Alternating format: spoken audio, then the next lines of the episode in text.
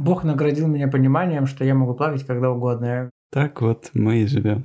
Давай чокнемся и... Давай. Да уж, мы давно уже чокнулись. Здравствуй, меня зовут Дима Пюре, и ты слушаешь мой подкаст «Причиняю добро». Внимание! Этот подкаст по-прежнему предназначен только для слушателей старше 18 лет. Дальше разберетесь сами. Мне главное это сказать. Сегодня у меня в гостях два гостя. Первый гость – это муж Евгений, который саботирует записи «Мы делаем с третьего раза». Жень, привет. Привет. И друг из Новосибирска, из Екатеринбурга, коллега, который теперь со семьей, мужем и дочкой живет в городе Варшава в Польше. Ксения, привет. Всем привет. Привет.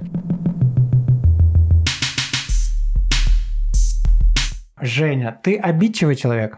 Вопрос про обиду. Сложно однозначно ответить да или нет. А, наверное, нет, не обидчивый. Я просто очень, ну, как бы много могу Много ела, Я- много пела и доля я- наделала тебе парик. Я верю в людей. Даю шансы людям, но если в какой-то момент терпение чаша, Женя сейчас, чаша понимаете, те- ча- А, ча- под э, давлением э, личных отношений пытается выкрутиться, как бы правильно ответить, но правильно ответа все равно Нет, нет, я вообще пытаюсь сформулировать, как это правильнее сказать. То есть в какой-то момент, да, меня можно обидеть очень сильно, точнее, я обижаюсь, видимо, очень сильно, и прям практически у меня забрало падает, и все. Ты отходчивый человек. По мелочам, да, однозначно. А вот какие-то, если сильные, глубокие обиды, не прощаю никогда. Звучит страшно, но вот так, да?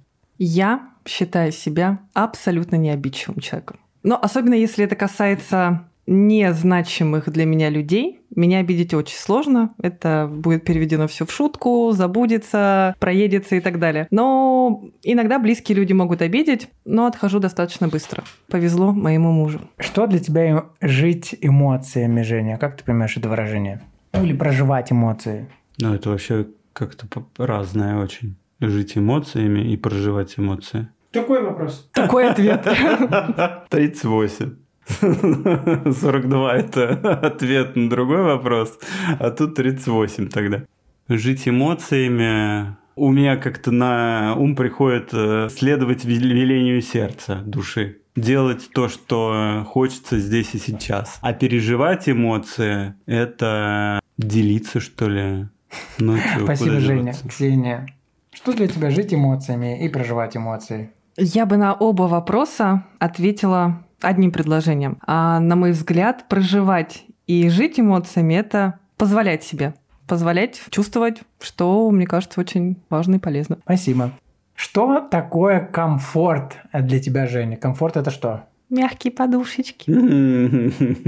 Критерии комфортного дома или квартиры. Ну, ты заходишь в помещение и скажешь, здесь комфортно, а здесь мне некомфортно. Так это вот комфортно что входит в это? Или в уютный дом? Уютный и комфортный дом это какой? Ну, это же ощущение твое внутреннее. Либо у тебя рисуется картинка, как ты здесь э, живешь, что где поставить, как ты э, будешь пребывать в этом объеме. Либо она не рисуется, ну ты то есть сразу себе там где-то тут вот э, неудобно, здесь вот это бы вот этого бы не было, здесь вот это бы поменять, а вот это бы переставить, а это перемазать, а это перекрасить.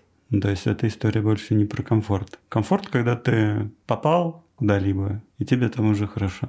Отлично. А мое мнение, что комфорт, он у нас внутри, и мы его берем с собой. Вот. Поэтому, если его нет, то его нет. Ксения, для тебя что такое комфортный дом, комфортное место? Это какое? Не знаешь? Мне просто может быть комфортно как дома, как в гостях, в отеле. То есть э, это какое-то, на мой взгляд, внутреннее ощущение, которое ты с собой носишь. Ну да, я соглашусь, что это связано с эмоциями, с ощущениями. И Мгм. они могут быть разными. Мгм. Если в один промежуток времени тебе комфортно в трехкомнатной квартире 150 квадратов, Мгм. то через какое-то время ты можешь, не знаю, поменять свои ощущения и Мгм. уровень своего комфорта и мироощущения. Мгм. Отлично, спасибо. Женя, ты хочешь ответить на вопрос, что такое семейное счастье? Можно попробовать. А отвечай. А пока же не думает, мы у Ксюши спросим. Ксюша, ты хочешь ответить на вопрос, что такое семейное счастье? Да, мне кажется, предыдущий вопрос это была хорошая подводочка к тому, чтобы все объединить. А мне кажется, семейное счастье это когда тебе уютно и комфортно с человеком в любой обстановке.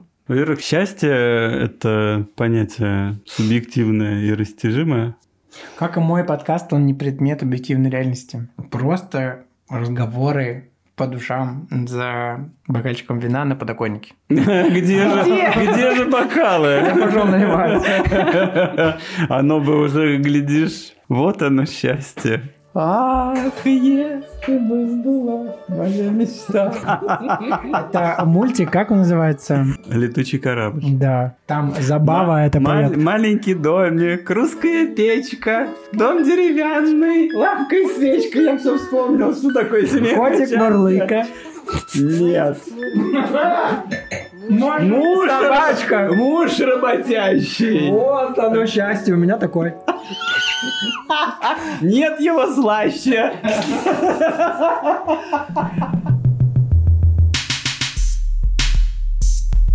Тема сегодняшнего нашего эпизода – одиночество. И как мы к нему относимся? Но перед этим мы узнаем у Ксении ее историю. Расскажи, пожалуйста, Ксения, родилась, пригодилась, как ты себя позиционируешь, что ты хочешь рассказать? Почему я сказал, что ты из Новосибирска? Почему назвал Екатеринбург? Почему друг? Почему коллега? И что же ты делаешь с семьей в городе Варшава Там в Польше? было. Вот сейчас расскажу. История, в общем, моя началась очень давно.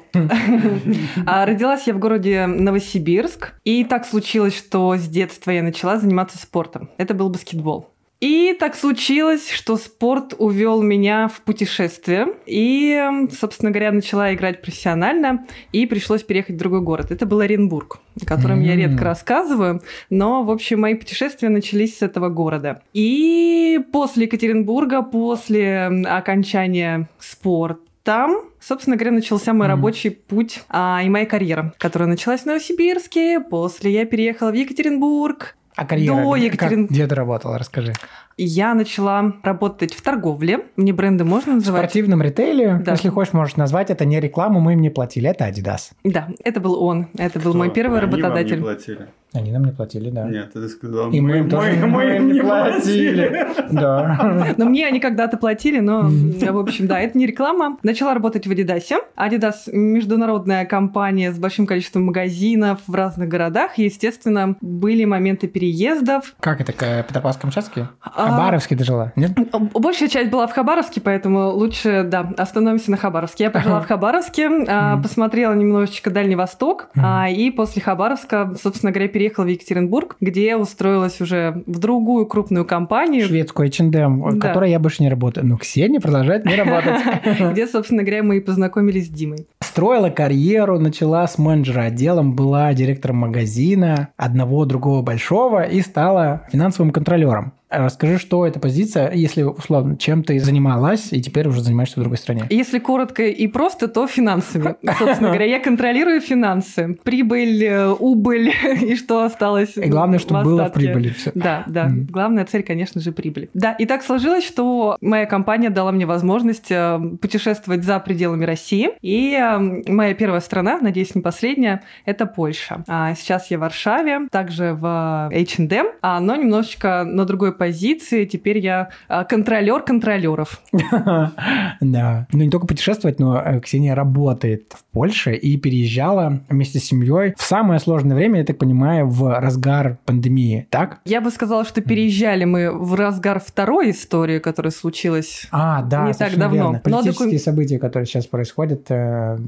Да, но документы мы начали оформлять именно в разгар пандемии, когда как раз э, очень много что было под запретом. Сколько вы уже с семьей в городе Варшава? Случилось так, что работаю я на, собственно говоря, офис в Варшаве уже практически год, Мгм. но живу 4 месяца. Собственно говоря, первая часть была связана с сложностями с документами, поэтому практически 6 месяцев мы решали один вопрос, и потом второй. Какие члены вашей семьи? Сколько у вас в семье? Расскажи. Настроем мой муж и моя дочь. Как в целом вам живется сейчас, расскажи, в городе Варшава? Или пока уже прошла эта первая эйфория, приятности, неприятности, плюсы, минусы? прожив 4 месяца? Ты э, очень много рассказывала, делилась об этом, да, что тебе нравится. Практически все, насколько я понимаю, сейчас нравится в Польше. Но говоришь, что очень похоже по менталитету на то, как было в России. Да. Угу. Да, именно так. Мои ожидания были немножечко Выше, ниже?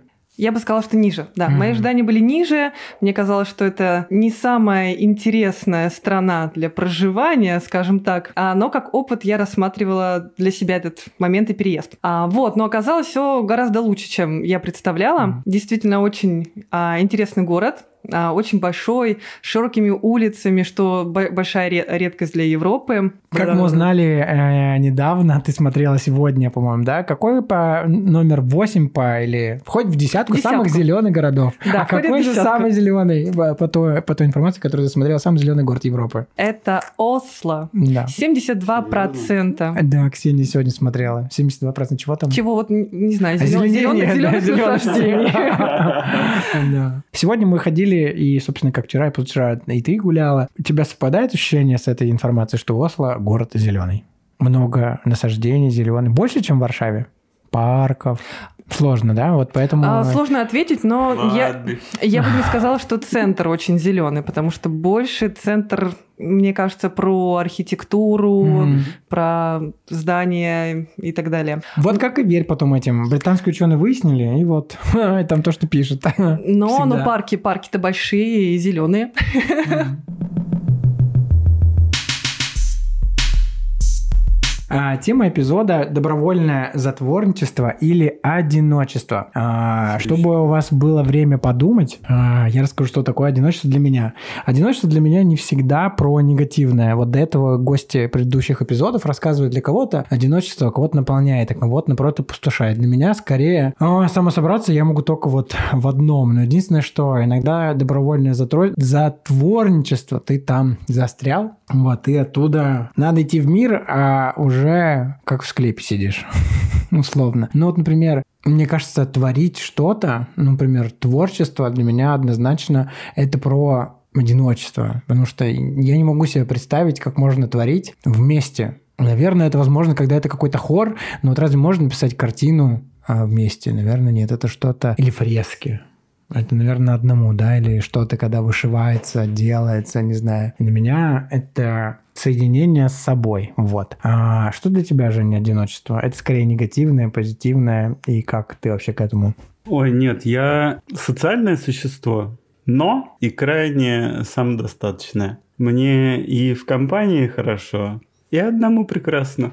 Люблю иногда побыть наедине с самим собой, со своими мыслями. А, Ксюша, а у тебя как с этим? Само слово «одиночество» вызывает какие-то грустные mm. мысли на самом деле. Для меня, наверное, возможность побыть одной, организовать свой день самой, попутешествовать одной. Это такой хороший источник энергии, угу. которым сейчас, будучи членом семьи, с ребенком, очень даже хороший ресурс. Угу. Ресурсная вещь. Да, угу. ресурсная вещь. Ну, то есть у тебя время побыть наедине с самой собой не особо много. Не особо много, да. И ты, в общем-то, я этому ищу. рада. Да. Нет, я его ищу и рада любой возможности. Тоже человек крайне самодостаточный. Но если человек комфортно путешествовать одному, это, в общем-то, как раз, мне кажется, вот об этом говорит. Да, мы не про самодостаточность, мы про одиночество, да. Э, я думаю, что если к нему добавлять слово страх одиночества, то тогда для меня это а, скорее негативно. А так одиночество не носит для меня... Ну как это философски? Мы рождаемся по одному, умираем по одному, на сноуборде катаемся по одному, музыку слушаем в наушниках по одному. Можно к одиночеству подходить как к самодостаточности, а можно с позиции страха. С позиции самодостаточности это прекрасное время побыть самому с собой и со своими мыслями. А страх одиночества это про что?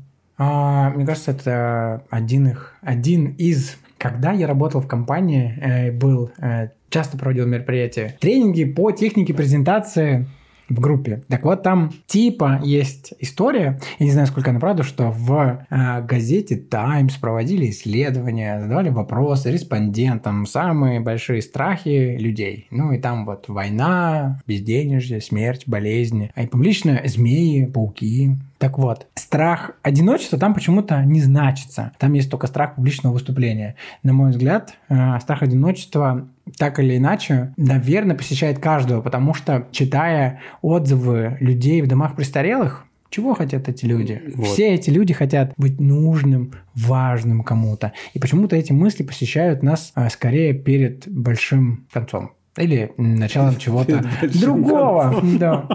Ну, перед смертью, да. Про смерть мы уже говорили с Дариной в эпизоде в первом сезоне с твоей сестрой. Так или иначе, страх одиночества посещает. Женя, тебя посещал страх одиночества? И когда? В детстве, сейчас, в старости? Нет, не посещал еще пока что. Почему, я... когда Женя шутит, все смеются? Когда я сказал, тебя сейчас в старости посещает страх одиночества, никто не ржет.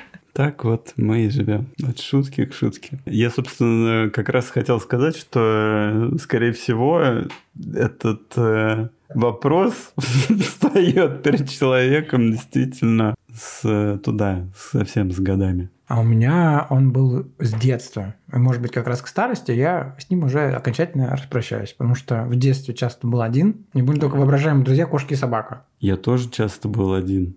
Ну, мы разные. И мне вообще было прекрасно. А когда ты был один? В Афгане? Да ты рассказывал, что у тебя были э, дети, которые снимали тебя с подоконника, почтальон, вернее, они за тобой забегали, вы бегали. Ну, то далее. есть такое было, но я и один дома проводил. Я там листал книжки, ел фрукты. Готовил Сюда. еду. Но нет, тогда еще не готовил, тогда я пододвигал табуретку к столу, залазил на стол, над столом висел кухонный шкафчик, и оттуда я доставал конфетки, трюфели и да я точно так же делал, да.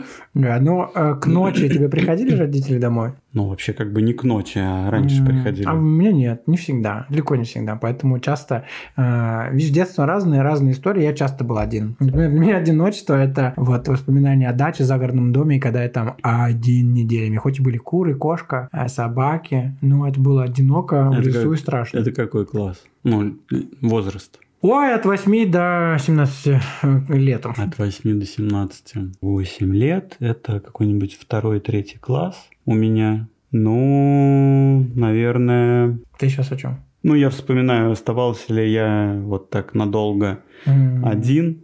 Нет, но это там летом, когда спортивные лагеря. Ну, тоже ты не один все-таки, а там да, капец, команда. никогда не один, да. да. Мне, давай, ну, без, а... без, без родителей. Ксения, у тебя есть страх одиночества? Я думаю, что да. А у меня... он с детства или про будущее? Вот пока вы обсуждали, как раз я думала, откуда он мог прийти или остаться. Мое детство было очень насыщенное и наполненное тренировками, школа, учеба, друзья. То есть я постоянно была в компании. И занимаясь баскетболом, это командный вид спорта. Ну, соответственно, ты всегда находишься в социуме, в группе. Моментов одиночества, когда я оставалась сама с собой, в моем детстве было очень мало. Вот я к этому и веду, потому что, насколько я знаю, Женя играл в какой-то командный вид спорта, да? В какой в детстве? Да, я сейчас тоже параллель провожу. Нет, я, всп... я вспоминаю, что у меня наоборот э, этого пребывания в компании было столько, и там периодически внимание от моего родителя, что мне хотелось этого одиночества. Вот. А у меня другая история. Поэтому, наверное, э, это, знаешь, как движение с разных концов э, к тому, чтобы, ну, как-то mm-hmm. быть в, адекват, в адекватных в отношениях с одиночеством. Почему в какой-то момент это стало для меня более, ну, там, позитивной при окраске, э, как-то окрас одиночества приобрелось? Когда ты начинаешь делать какие-то практики, связанные с телом, либо связанные с медитацией. Ну, вот тут два дня типа, уже рисую. И в детстве тоже там рисовал. Или когда ты Кстати, делаешь... весьма неплохо. О, нарисовал. До, до этого Серьезно? мои рисунки тебе не нравились. Да ты не рисовал никогда в жизни. Вон. А тут, да, ну, Дима. Не Нет. будем о творчестве, да? Хорошо. А, например, я очень люблю делать один. А, что еще? Я люблю... Нет, давайте мы обсудим это уже, эти губы один раз единственно и закончим. Это история, когда компания людей приходит куда-нибудь, в кабак, в кафе, в ресторан или, ну, там, в студию, они пьют вино и рисуют картину. Это Обязаловка. с Это, это, оби- это это обязательная сделать. программа. То есть это немного как бы под принуждением. И Дима даже кивнул. А когда тебе самому хочется, что-то такое внутри у тебя происходит, и тебе хочется взять карандаш, маркер, краски или что-то такое и вынести это на бумагу, это совсем другая история Мгм. вообще. Тут это фан такой, в компании друзей, провести время, весело, задорно и что-то помулевать. Разное душевное состояние, что ли. Собственно, но это по картинке это и видно. Что ты любишь делать один? Пока ты подумаешь, а я отвечу. Я Тут люблю я- один рисовать. Я люблю один кататься на велосипеде с музыкой, кататься на самокате с музыкой. Потому что когда едешь вдвоем, втроем, все время переживаю, отстал, другой не отстал, что происходит, оглядываешься, а так ты э, едешь и делаешь это один. Я люблю ездить один в автомобиле с музыкой, тоже по большим свободным дорогам. А, я люблю один ходить в продуктовый магазин, потому что если это мы делаем вместе, когда это делаешь ты, это очень долго. Есть что-нибудь, что ты любишь делать один? Прям Если вот да, то что? исключительно только исключительно только один, что ли? Ага, я вспомнил, я люблю ходить в кино один, потому что ты можешь полностью погрузиться в просмотр кинематографа на большом экране. Это вообще здорово. Ты готов ответить? Или дадим слово Ксюше? Да нет, я и был вообще сразу готов. Расскажи что-нибудь, что ты любишь. Дело в том, что я много чего люблю делать один. Пару примеров. Путешествовать, читать книги, также ходить в кино, э, рисовать. Кстати, это не обязательно одному. А Всё- вопрос ты, что ты любишь делать один? Быть сам собой, А действие? А не обязательно что-то делать. Ну, Да, серьезно. у Жени сегодня очень философское настроение. Ксюша, что ты любишь делать одна? И вообще я долго училась быть одна и наслаждаться этим процессом. Да, потому что уже сказала до этого, что мое детство было достаточно наполненное. В моменты одиночества я иногда терялась. И самое лучшее занятие было полежать на диване и посмотреть фильм. Но а, с течением времени, спасибо моей дочери, которая научила меня наслаждаться каждой минутой одиночества. И я боюсь повторить твой список, потому что катание на самокате с музыкой это просто супер заряжающая вещь. Поход в магазин одно это тоже чудесно, когда тебе не надо спешить. В моем случае мне всегда нужно было спешить, чтобы Мгм. быстро завершить покупки и не оставить погром в магазине. Когда у тебя есть возможность походить, посмотреть, почитать, это просто чудесно. И уже говорила о том, что чудесная вещь, которая меня заряжает, это путешествие на 2-3 дня. Мгм. Одна по своей программе, с отсутствием программы, когда ты сам себе Мгм. составляешь ее, возможно, даже на ходу. Класс. Жень, ты хотел что-то сказать? Это странный будет ответ. чё? Давай. Поплакать? Поплакать один? Да. М. Ну, я потому что чаще при людях не по- привык не показывать свои типа слабости. Хотя я не считаю это слабостью. Ну, то есть я, я могу поплакать и при ком-то, но, наверное, пожалуй, с большим э, удовольствием и спокойнее я сделаю это один. Ну, то есть, например, там, я не знаю, посмотреть какой-нибудь фильм и... Слава Или богу, там меня- музыку могу пос- послушать какую-то от нее, там, от песни. Бог наградил меня пониманием, что я могу плакать когда угодно. У меня это вообще э, несдерживаемая история. Я плачу везде, всегда. так я захочется. тоже, когда захочется, плачу, но Мне грустно от такого ответа, что тебе... Но я и говорю, что Ну, он странный такой, но Грустный. мне... У меня остался последний такой вопрос про работу. А, я так понимаю, что твоя работа чаще связана, Ксения, с работой с компьютером, с отчетом, и, наверное, с много сообщений по телефону. Две части. Сначала много сама с кликани и клавиатурой и анализом, а затем сообщением э, на- на- о том, э, чего ты наанализировала. Тебе как больше нравится? Часть работы, когда ты одна работаешь или в команде? Или 50 на 50? Что прикольного в том и в другом? Ни то, ни другое, это просто работа, да? Слушай, с течением времени потребности меняются на самом деле. Когда-то нравилась большая часть, которая а, связана с общением с людьми, созваниваться, выяснять, приходить к чему-то совместно и так далее. Но времена меняются.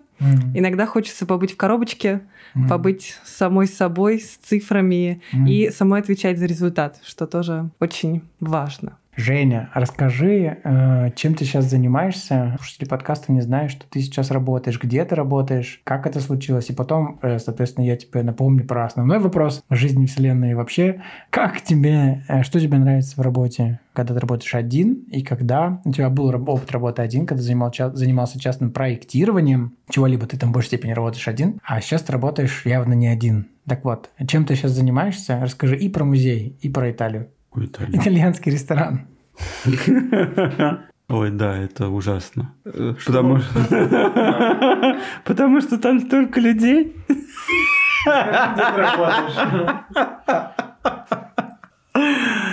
Одно из мест – это музей корабля «Фрам». Это корабль, который путешествовал на северный и на южный полюс. Это у нас работает там подруга Илина. Занимается она проведением ивентов. И, собственно, когда мне нужна была работа, я кинул клич по друзьям, знакомым, и вот, собственно, она отозвалась, предложила поучаствовать в, в ивентах, и я, собственно, это иногда делаю. Ну, там, как говорится, все от начала все подготовить, принести, расставить, накрыть, встретить и всех проводить, выпроводить, и потом все прибрать, собственно, к ну, началу следующего. Корпоративы. Э, да там не, не только там, все, все подряд. Министерство обороны, Министерство финансов, принц Монако. Бывает и такое, да. В общем, многобюджетные организации. А второе место работы? А второе место работы – это вообще, конечно, подарок свыше, потому что это просто в двух минутах ходьбы от дома. Это, да, итальянский ресторан. И что, там много людей тебе не нравится? Да, ну это шутка, конечно, господи боже мой. Это правда клево, что это очень рядом с домом. Это прекрасная языковая практика для меня. Ну и плюс, собственно, все-таки все, что связано с рестораном, с кухней, мне нравится, поэтому мне крайне подходит. И если честно, я даже я не помню, вот мы с тобой это обсуждали и проговаривали вслух. Я говорил, что было бы вот прикольно. Я, по крайней мере, Какой помню... план изначально у тебя был, что ты приедешь, поработаешь в кофейне, чтобы ты начал изучать, э, понимать язык. Помнишь, да, да, приезда? да. Короче, я помню, как я ходил мимо и думал, что вот было бы прикольно вот здесь поработать. В смысле, серьезно. А Вселенная, как известно, работает на исполнение наших желаний. И да. все случилось. Женя, ты один ребенок в семье? Да. А Ксюша? Нет, у меня есть брат. Угу. У вас были разные комнаты? у каждого своя?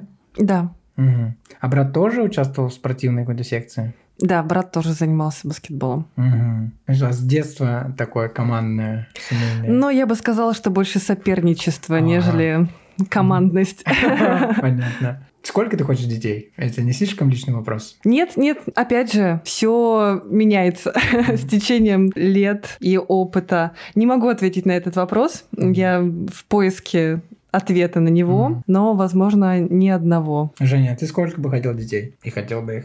Да, но у меня раньше была какая-то цифра 4. О, боже мой. Да, два мальчика, два девочки, две девочки. Два мальчика, два девочка. Я хочу, а я хочу собаку для начала. Ой, нет, никаких больше животных, даже рыбы, как вареных, нет. Вон цветы достаточно, они то у нас не живут, а мучаются. Это ты у них спрашивал? Да. Вот. Мы, мы часто разговариваем. Так что я думаю, что два достаточно. Что касается одиночества... А они у нас есть. Вот один передо мной, а второй перед тобой. В общем, жизнь удалась. Да, не, не получилось. Вот оно счастье. Котик э, э, и свечка. Да. В общем... Ты а, мой котик. А ты моя свечка. Это какой-то просто сюр. На этом, мы будем заканчивать наш короткий эпизод подкаста «Причиняет добро». Ксения, хочешь что-нибудь на тему одиночества в положительную или в негативную сторону сказать э, напоследок, либо просто что-нибудь сказать на тему одиночества или нет? Слушай, в голову пришло, что одиночество это как навык. Я бы хотела своего ребенка научить быть одной и наслаждаться этим, потому что, да, иногда это может доставлять прям большие сложности. Женя, а ты что скажешь напоследок? Одиночество, сука.